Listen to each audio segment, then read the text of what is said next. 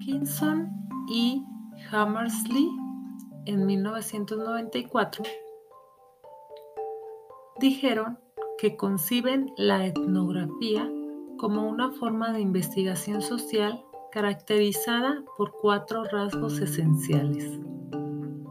El primero es el interés por explorar la naturaleza particular del fenómeno social de estudio antes que comprobar hipótesis sobre el mismo. Número 2. Tendencia a trabajar con datos no estructurados que no han sido codificados antes de su recogida. Número 3. Investigar un pequeño número de casos, a veces solo uno, pero siempre en profundidad y en detalle. Número 4.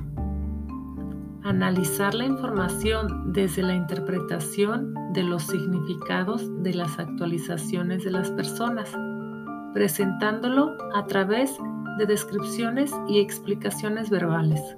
En ocasiones, el análisis estadístico no aparece o adquiere un segundo plano.